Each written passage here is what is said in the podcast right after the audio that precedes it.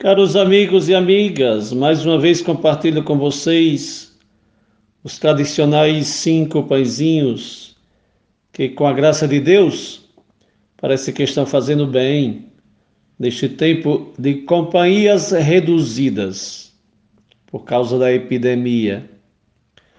Mesmo quando nem sempre faço referência a esse momento que continua difícil e enigmático, não custa nada recordar que a prudência deve ser redobrada. A Europa está em alerta pelo medo de uma segunda onda do vírus, não obstante todas as precauções tomadas. Os números de infectados se aproximam ao período do pico, nos meses de março e abril, se bem que com menos mortes mas que de qualquer forma nos induz a ser cautelosos. Por favor, estejamos na sentinela da defesa e dos cuidados e não façamos de conta que o pior já passou, porque o número de contágios só cresce pelo mundo afora. Nada de pânico, porque não resolve, mas também nada de ingenuidade, porque não ajuda cuidados, cautela, observações de comportamentos simples, mas contínuos, em muito nos ajudam. Mais uma parábola no Evangelho de hoje, que é aquele de Mateus 21, 28 a 32. Se trata de um episódio claro e direto, no início e no meio, e de uma sentença inevitável na conclusão uma das parábolas mais curtas e ao mesmo tempo uma das mais fulminante, impertinente, incômoda, eletrizante, desestabilizadora, desconcertante e de certa forma até irritante, pelo menos para o grupo de interlocutores que estava diante de Jesus. Basta ouvir o penúltimo versículo da parábola, ou seja, o versículo 31, para me darem razão ao que estou dizendo. Em verdade vos digo que os cobradores de impostos e as prostitutas vos precedem no reino de Deus. Hum, chegou a doer nas orelhas, que pedrada. O tema central da liturgia da palavra deste 26 domingo do tempo comum gira em torno da responsabilidade pessoal na salvação. A salvação é dom gratuito de Deus, porém concreto, empenhativo, envolvente. O amor, quando experimentado, é correspondido. Quem ama, corresponde. Quem não ama, trai. Costumava dizer o nosso fundador, Padre Justino. Na iniciativa de Deus e na resposta do ser humano se joga todo o processo da salvação. Talvez foi pensando no evangelho de hoje que Santo Agostinho citou uma das suas frases mais famosas: Deus que criou o homem sozinho não o quer salvar sem a sua colaboração. O ensinamento central do evangelho de hoje é, pois, a ação concreta do cristão. Jesus se acha diante de um grupo, os chamados sumos sacerdotes e anciãos do povo, que exigiam a conversão das pessoas, enquanto eles permaneciam na observância formal e exterior da lei. E eram certos que essa observância lhes garantia a salvação, enquanto os outros, que não eram como eles, eram por eles considerados perdidos, fora do reino, os negacionistas, diríamos hoje. Pois bem, esse modo de pensar que Jesus hoje procura corrigir. Se no domingo trazado Jesus dispensou a calculadora, no domingo passado dispensou a balança, hoje ele quebra os esquemas. Tudo isso em perfeita sintonia com o tecido novo e o vinho novo, que não suportam remendos e odres velhos. Jesus coloca tudo em discussão E assim fazendo, revela de forma clara e coerente o agir de Deus tão diverso daquele mundano e ao mesmo tempo nos provoca e nos coloca em crise. Comentando o evangelho do domingo passado, falei que escribas e fariseus estavam presentes na parábola dos trabalhadores da vinha, mesmo que de forma invisível. Eram eles eternos criticões do modo de agir de Jesus, os destinatários da parábola. Hoje, a coisa é sem rodeio.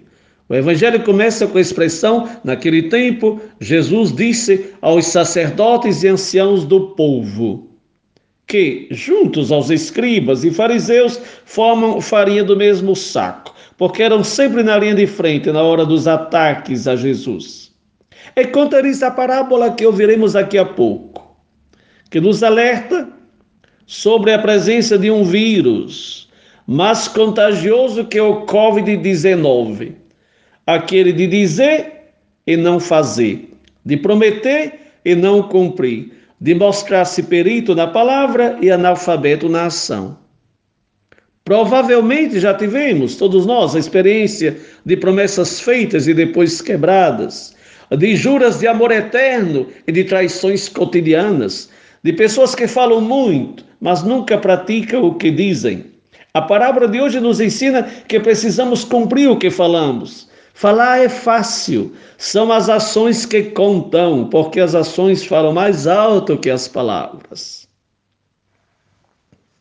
Vamos ouvir o evangelho desse 26 domingo do tempo comum, que é aquele de Mateus capítulo 21, versículos de 28 a 32. Naquele tempo, disse Jesus aos sacerdotes e anciãos do povo: Que vos parece? Um homem tinha dois filhos. Dirigindo-se ao primeiro, ele disse: Filho, vai trabalhar hoje na vinha. O filho respondeu: Não quero. Mas depois mudou de opinião e foi. O pai dirigiu-se ao outro filho e disse a mesma coisa. Esse respondeu: Sim, senhor, eu vou. Mas não foi. Qual dos dois fez a vontade do pai? Os sumos sacerdotes e os anciãos do povo responderam: O primeiro. Então Jesus lhes disse: Em verdade vos digo que os cobradores de impostos e as prostitutas vos precedem no reino de Deus. Porque João veio até vós num caminho de justiça e vós não acreditastes nele. Ao contrário, os cobradores de impostos e as prostitutas creram nele. Vós, porém, mesmo vendo isso, não vos arrependestes para crer nele. E vamos aos nossos cinco pãezinhos. Primeiro pãozinho, sempre mais e sempre melhor, sempre para a frente e sempre para o alto. É um slogan do Padre Justino, já usado outras vezes, justamente porque os motos ou slogans refletem um programa de vida, consequentemente um propósito que deve nos acompanhar a vida toda. Muito rico a dinâmica contida nesse slogan, que mostra, como dizia o mesmo Padre Justino, que não obstante sermos limitados, somos pessoas em progresso. Limitados, mas progressivos. O limite do pecado original, depois da redenção operada por Cristo, não mais me impede de alcançar os mais altos graus da união com Deus. Não é raro encontrar pessoas fixadas a ideias erradas e manias distorcidas que impedem de se lançar. Lance que escancara um mar de possibilidade e de novidades, de surpresas e de realizações.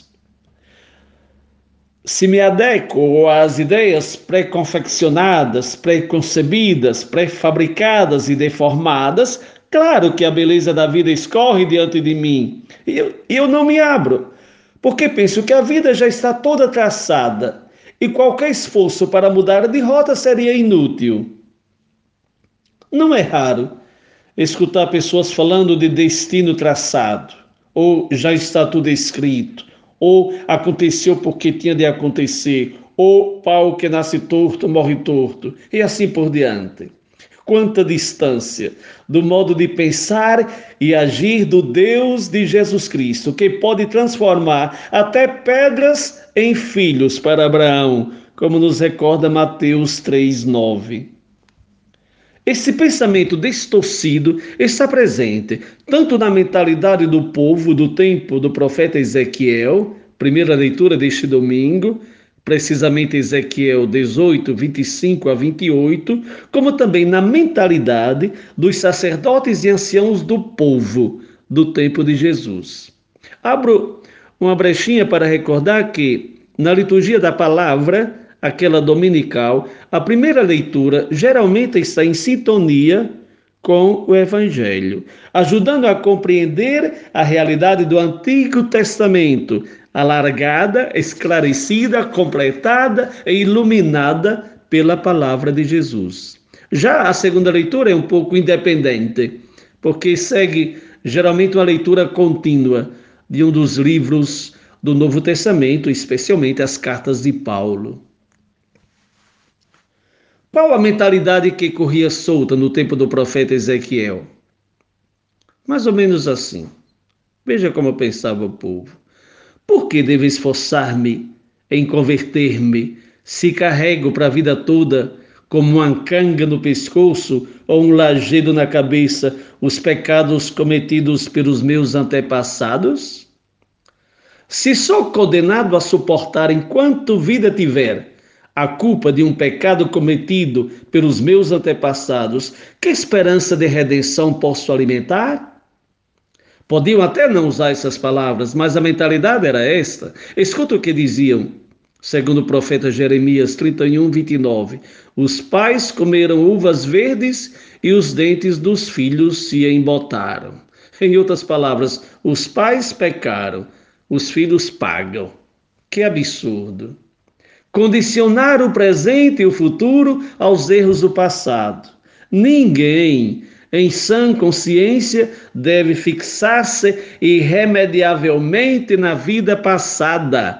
Cada um tem a possibilidade de mudar e mudar para melhor, e a única impossibilidade é aquela de não querer mudar, de fechar o coração, de rejeitar de corresponder ao amor de Deus. A vida não é um ciclo vicioso, mas é uma espiral.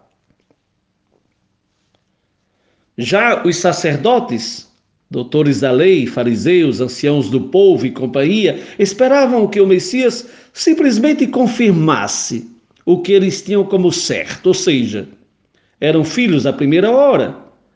Tinham dito sim a Deus que os chamou para constituir o povo eleito, de certa forma privilegiados, e, consequentemente, destinados à salvação sem nenhuma sombra de dúvida e sem nenhum desconto.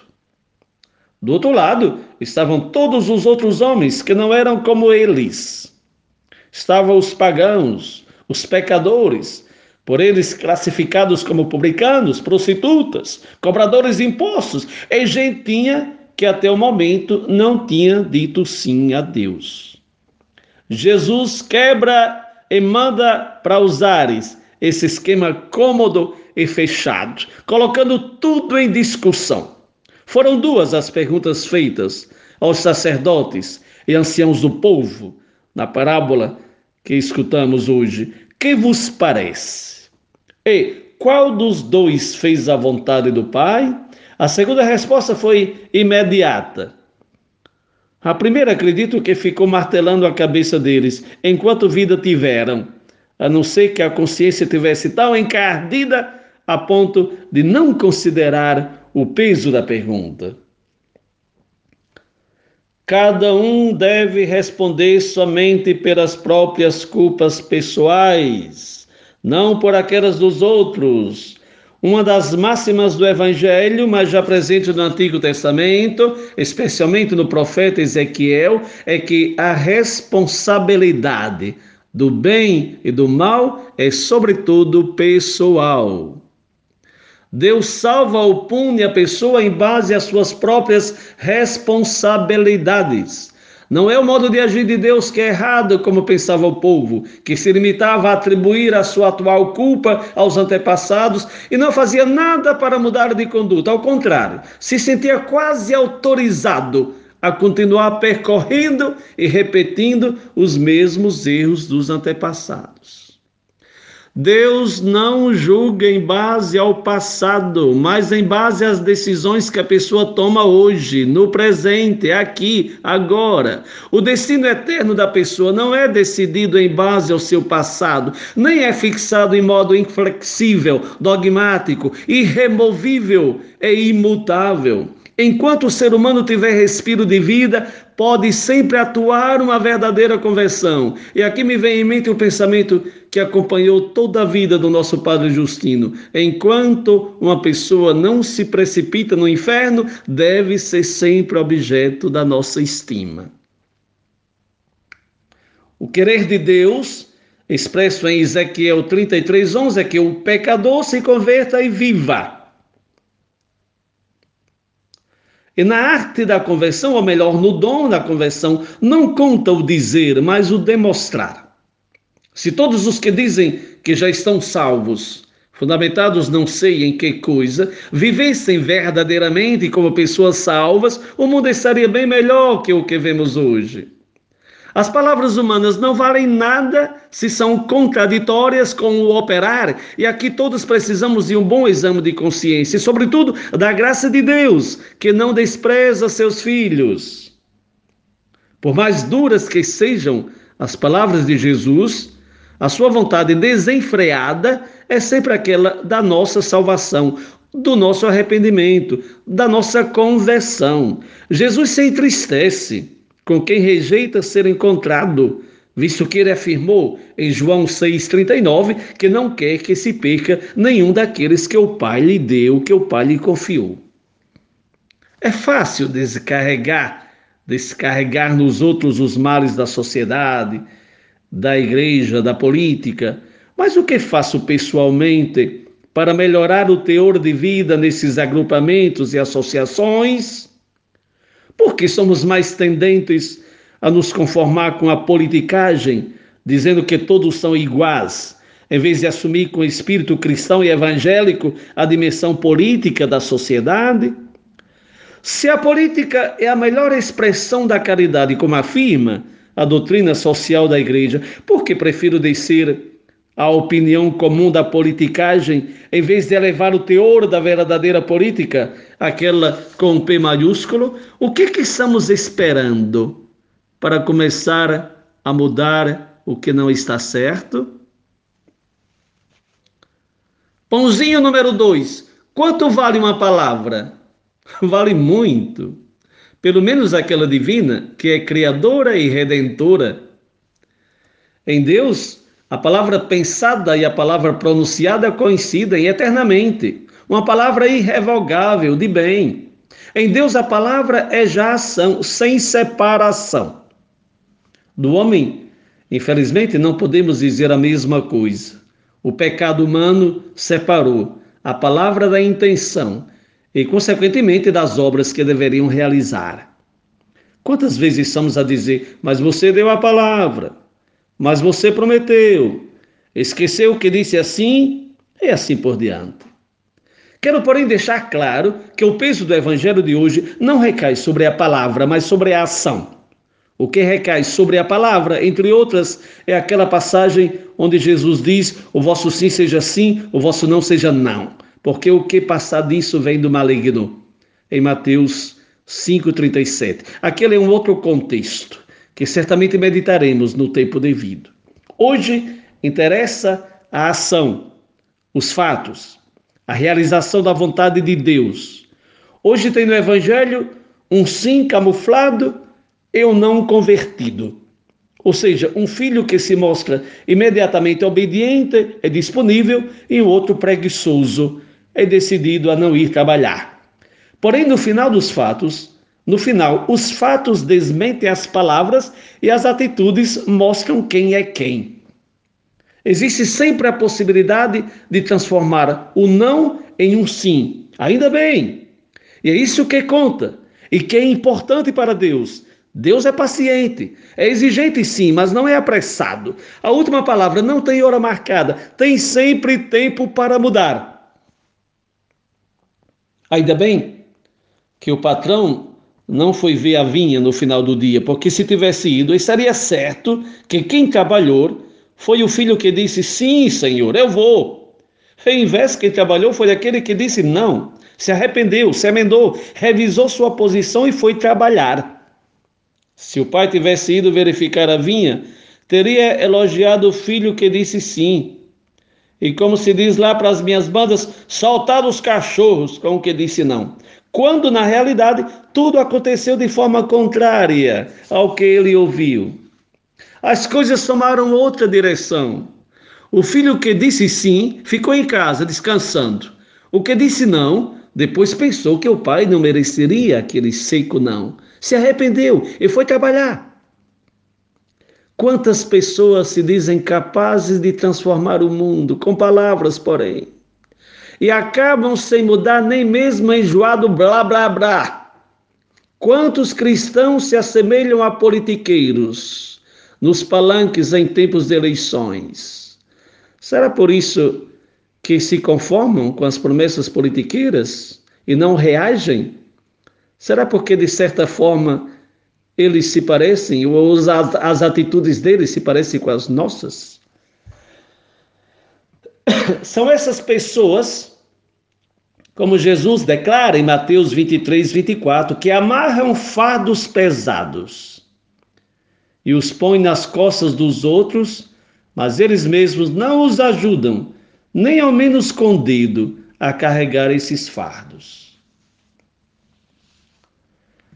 De outro lado, existem pessoas que, é claro, se lamentam, resmungam, procuram desculpas, querem tirar o corpo de fora. No início dizem não, como Moisés, Jonas, Jeremias, mas depois se dedicam a fazer ações maravilhosas, porque se deixaram revisar. Pessoas que depois se mostram com coração grande, e porque progridem e crescem no amor, deixam de lado a ficção, o faz de conta. Deus está pedindo justamente isso, que trabalhemos na sua vinha, mas sem hipocrisia. Caro amigo e cara amiga, não é nenhum absurdo um não inicial. Aliás, quem nunca disse não é porque nunca entendeu que o projeto de Deus é verdadeiramente desestruturante na nossa vida. Quem pensa que é fácil dizer sempre sim é porque não leva Deus a sério. O que é a conversão se não passar de um não a um sim? É paradoxal, caro amigo e cara amiga, porém é preferível um não imediato, mas realístico, a um sim dado por dar, sem reflexão e pior ainda, sem concretização. Exprimir abertamente a própria rejeição é já um sinal positivo. Supõe que o pai respeita a liberdade do filho. Dizer um sim por medo está supondo que o pai não tolera a liberdade e esmaga quem se rebela. Nosso Deus não é assim, absolutamente não. É, pois, naturalíssimo um não inicial que pode se transformar em um sim eterno. O que não é natural é dizer sempre sim e agir de forma contrária. Da parábola, Jesus passa ao vós, envolvendo os seus interlocutores, os chefes dos sacerdotes e os anciãos do povo, colocando às claras as razões da rejeição deles, que é a incredulidade.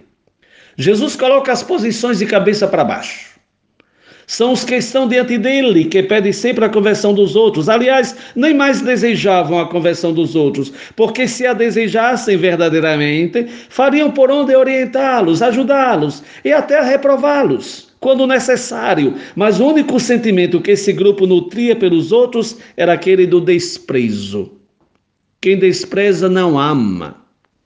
Comportando-se assim, denotam, mesmo indiretamente, que são eles os principais necessitados de conversão. Tais pessoas não passam pelo filtro divino, porque Jesus procura um novo povo que se empenha em cumprir a vontade do Pai.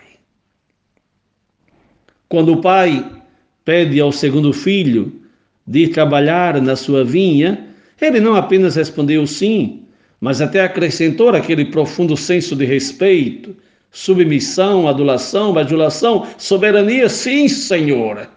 Ficou na palavra, mas não foi trabalhar. Ter a intenção de fazer o que seu pai queria era bom, mas não o suficiente. Essa era a atitude dos sumos sacerdotes e dos anciãos do povo a que Jesus se dirigia. Essa pode ser a atitude que podemos ter sempre em relação a Deus, nosso Pai. Prometemos muito a Deus, mas realizamos pouco ou nada. Tomamos resoluções, mas deixamos de cumpri-las.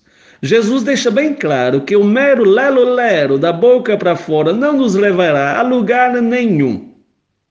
Como não recordar as palavras de Jesus que já alertavam ao perigo de separar as palavras dos fatos, está em Mateus 7,21. Nem todo que me diz Senhor, Senhor entrará no reino dos céus, mas aquele que faz a vontade de meu Pai que está nos céus. Devemos ser honestos conosco, com os outros e com Deus. Se formos honestos conosco, com os outros e com Deus, nossas boas ações fluirão automaticamente e viveremos felizes. Pãozinho número 3. Qual a distância entre o nosso dizer e o nosso agir? Certamente é imensa, mas que pode ser corrigida. E para isso temos a graça do Espírito Santo, que, como um oleiro, gosta de plasmar nossa vida quando nos abandonamos nas Suas mãos. A salvação é oferecida a todas as pessoas, depende da livre resposta de cada uma, não da casta a qual pertence ou de direitos adquiridos. Uma adesão livre, mas ao mesmo tempo concreta, real, mesmo porque, como acabamos de recordar as palavras de Jesus, não quem diz Senhor, Senhor entrará no reino de Deus, mas quem faz a vontade do Pai. Não quem se contenta com boas intenções e com belas promessas, mas quem se esforça para traduzir a vontade de Deus em gestos concretos e ações, nos fatos da vida cotidiana. Fra, il dire e il fare in mezzo il mare. É um ditado italiano. Fra il dire e il fare in mezzo il mare. Que traduzindo significa entre o dizer e o fazer tem o mar no meio. Palavras duras que denotam quanta distância entre o dizer e o fazer. Ai, quem dera, se pelo menos entre nós cristãos esse mar que está no meio fosse eliminado. Entre as palavras e os fatos, todos sabem que são estes últimos a contar verdadeiramente. As palavras não custam labuta, não empenham, e por vezes voam como folhas secas, jogadas pelo vento, porque leves, sem peso. Os fatos e vés são a verdadeira medida do que verdadeiramente estamos dispostos a demonstrar pelos outros, do que estamos dispostos a sacrificar das nossas energias, do nosso tempo, dos nossos bens. Jesus, na parábola, falou com muita clareza dos fatos, quando recorda a missão de João Batista, que batizava, mas também pedia sinais concretos de arrependimento e de conversão, e arrastou uma multidão de gente simples, que foi tocada por suas palavras fortes, mas cheias de unção, enquanto os sacerdotes e doutores da lei mandavam os outros observar o comportamento do Batista, em vez de revisar o deles se sentiu no direito de julgar quem vinha de Deus e quem não vinha. Moralistas e severos com os outros, e altamente relaxados quando se tratava deles mesmos. Tinham as palavras da lei na ponta dos lábios, mas o coração permanecia sempre o mesmo, como se fosse coberto de uma coluna de cimento armado, que parafuso nenhum conseguia perfurar, como se as orelhas fossem tapadas com uma laje, sigiladas, incapazes de acolher uma mensagem que renova e desconcerta. Mas também a eles, Deus continuava oferecendo oportunidades de conversão, porque a porta do coração de Deus é sempre aberta para todos. Jesus, na parábola de hoje, tanto ao grupo que se julgava perfeito, como ao grupo que era considerado pecadores impuros, trata os dois como filhos. O pai tinha dois filhos. Não é que trata o primeiro como filho e o segundo como servo. São filhos. Somos filhos do mesmo pai e não temos o direito de delimitar quem é filho e quem é enteado. Não existem enteados para Deus. Existem filhos, bons ou rebeldes. Sempre filhos são. Claro, Jesus não se compactua e seria absurdo se se compactuasse com um grupo que se julga perfeito e classifica os outros como eternos pecadores. Quantos de nós nos encontramos nessa situação?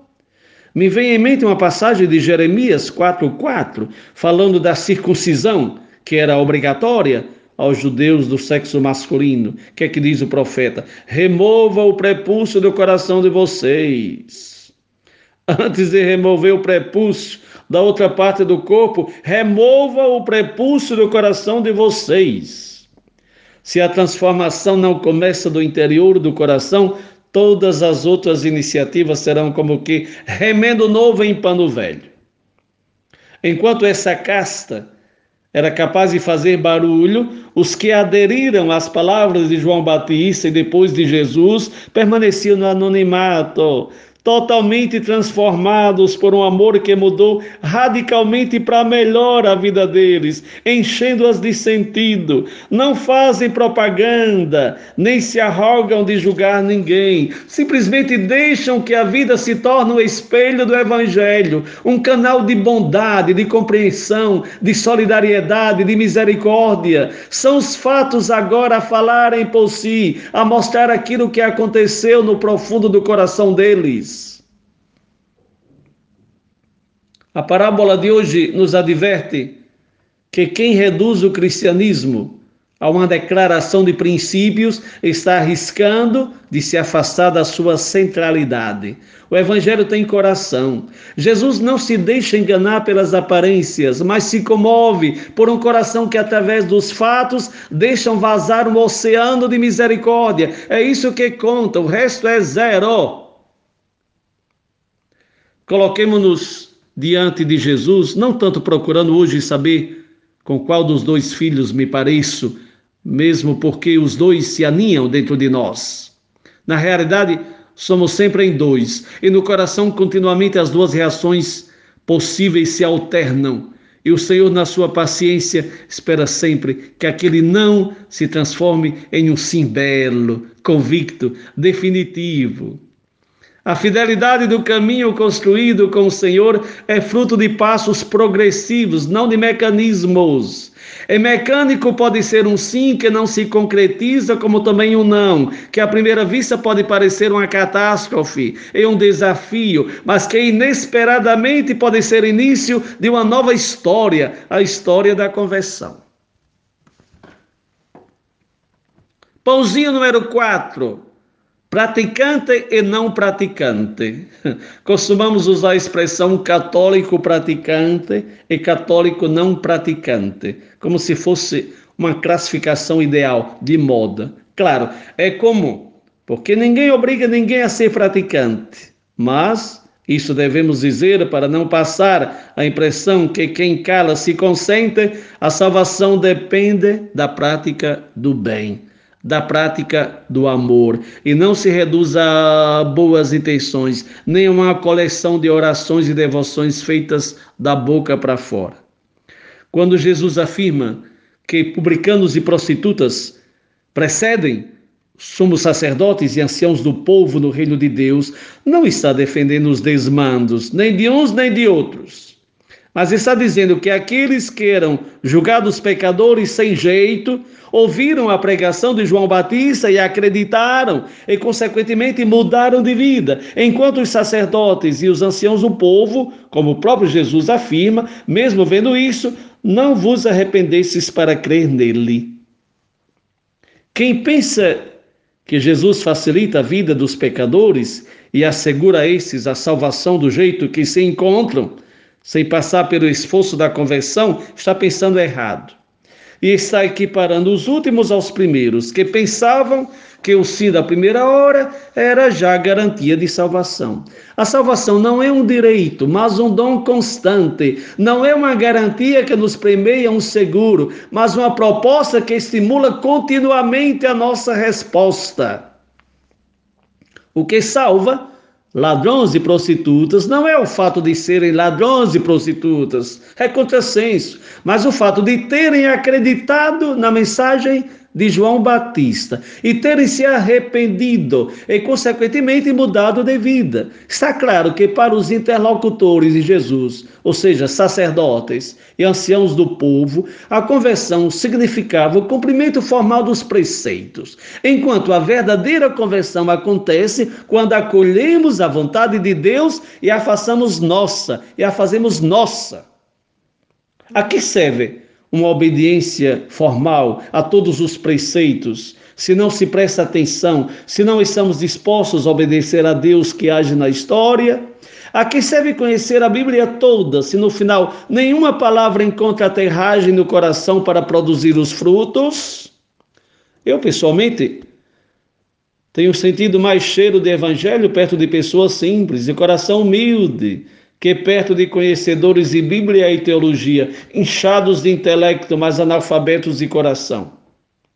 As pessoas simples atraem outras pessoas para a conversão, muito mais que os proséritos, que obrigam os demais a ser como eles, com a ilusão de estarem já salvos, baseados não sei em que garantia.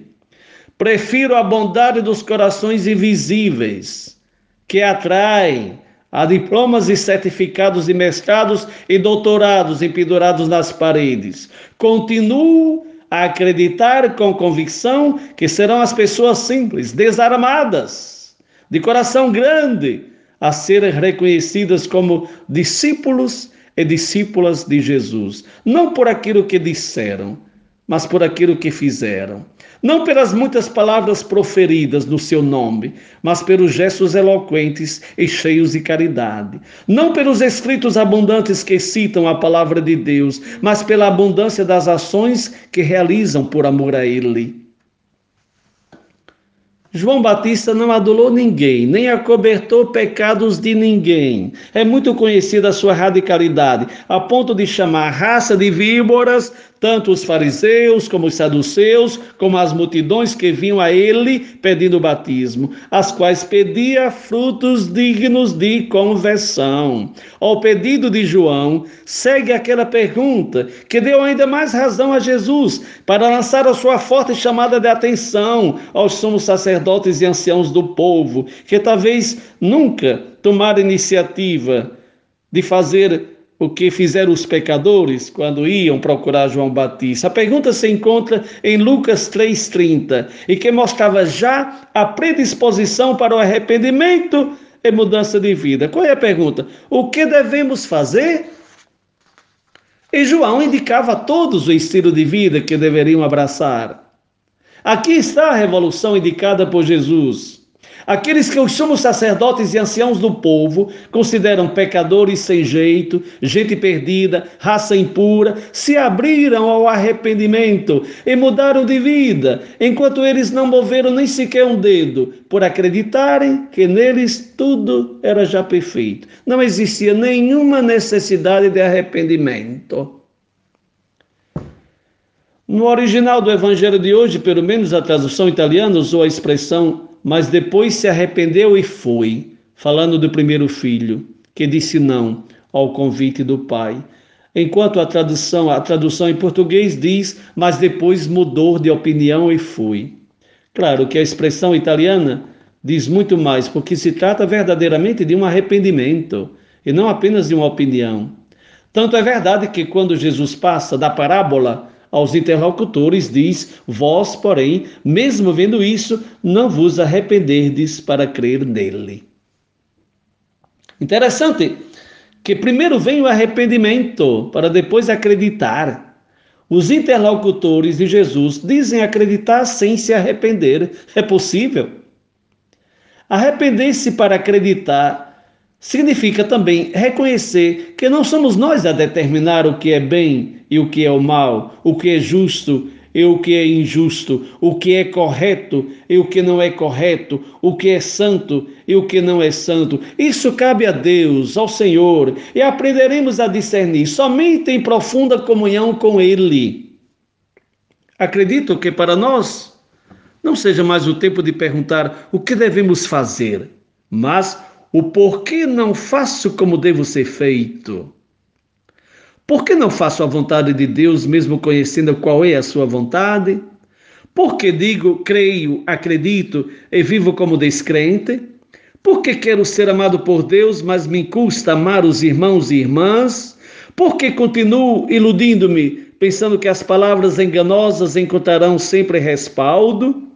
Quando deixarei de fazer o personagem e passarei a ser pessoa?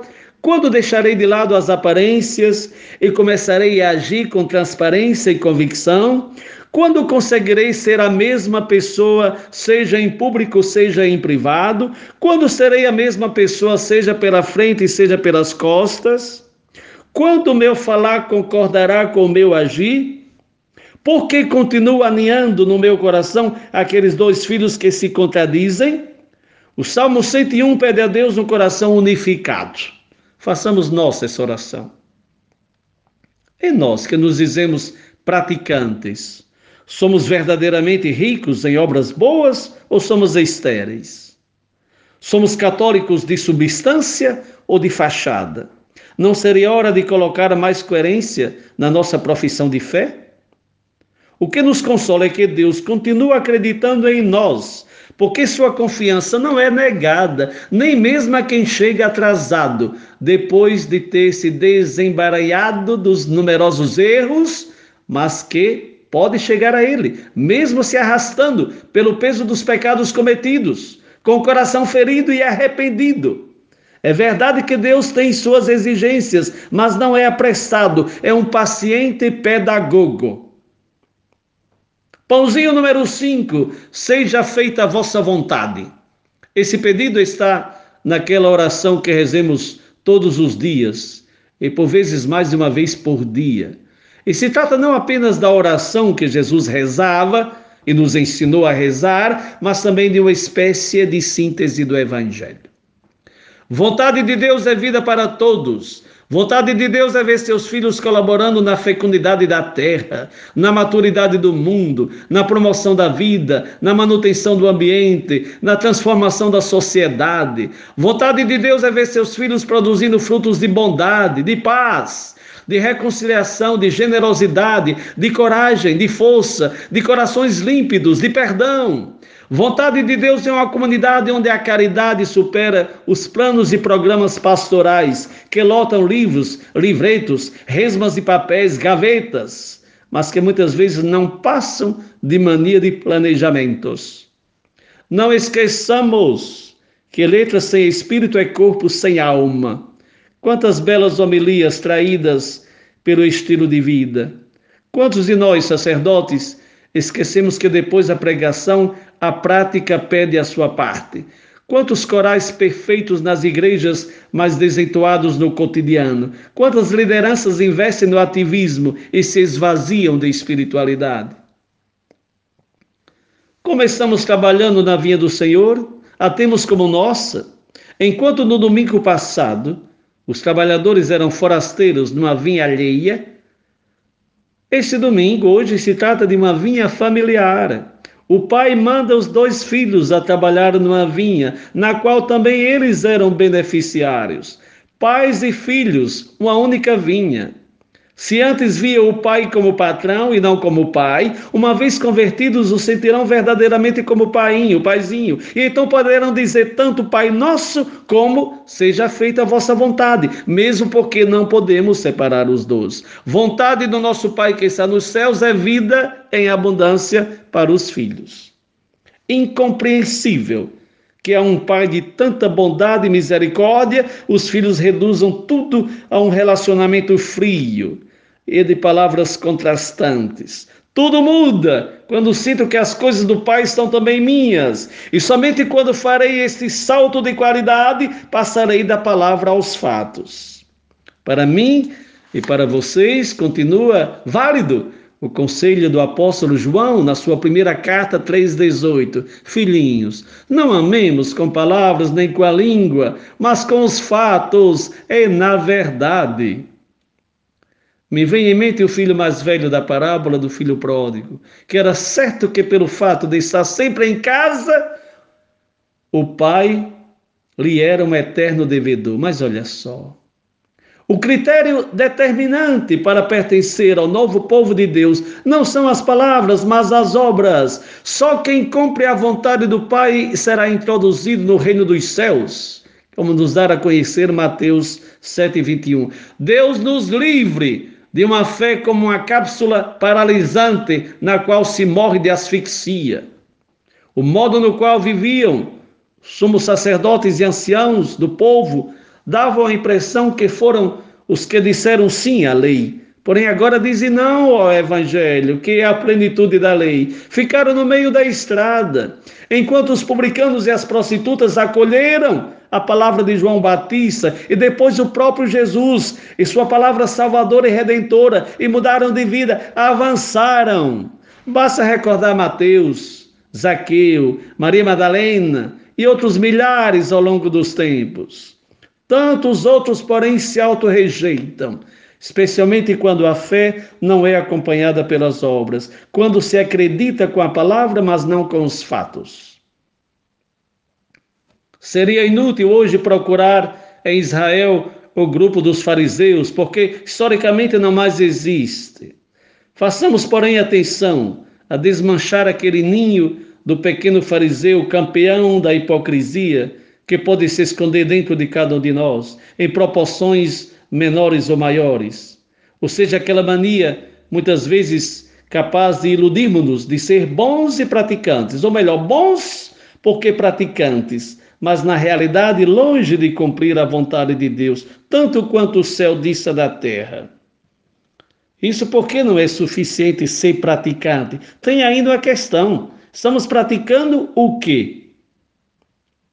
Façamos atenção para não cair na tentação de ler a palavra, mas sem se deixar examinar por ela, de recitar orações, mas sem rezar, de participar do culto, mas sem o celebrar na vida, de observar os mandamentos sem contudo ser feliz, de praticar uma montanha de atos devocionais sem praticar a caridade, de até chegar à perseverança repetitiva, mas nunca à fidelidade criativa. Abramos-nos isso tenho pedido insistentemente, as surpresas de Deus e a sua eterna novidade. Porque se pensamos de manipular Deus, corremos o risco de transformar o Deus de ontem no ídolo de hoje. Ai de quem não se deixa mais inquietar-se por Deus.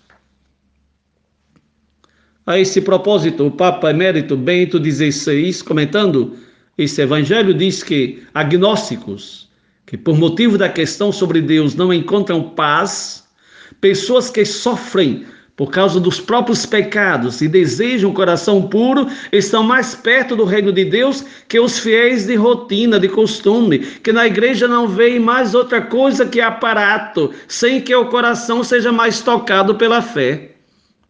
Uma solução, meu amado e minha amada, para tentarmos passar do blá blá blá e das boas intenções à ação? Queremos uma solução? É o apóstolo Paulo que nos aconselha em Filipenses 2:5. Tendes em vós os mesmos sentimentos de Cristo Jesus. Tendes em vós os mesmos sentimentos de Cristo Jesus. Ele que pecado não cometeu, tomou sobre si os nossos pecados para redimi-los e uma vez redimidos, devemos expandir com o testemunho de vida, sobretudo esse amor que nos abraçou e abrasou por inteiro e contagiou todas as fibras do nosso ser. Agindo assim, podemos experimentar essa passagem do não ao sim, do pecado à santidade, das trevas à luz, começando já aqui na terra e fazer desse mesmo estilo de vida esperança certa para a eternidade. Mas que ninguém, Jesus fez da vontade do Pai o seu alimento cotidiano. Vamos fazer o mesmo? Bom domingo a todos e todas. Boa semana a todos e todas. Bom final de setembro a todos e todas. Mamma mia. Setembro está já fenendo. Jesus, Maria, José, a todos e todas.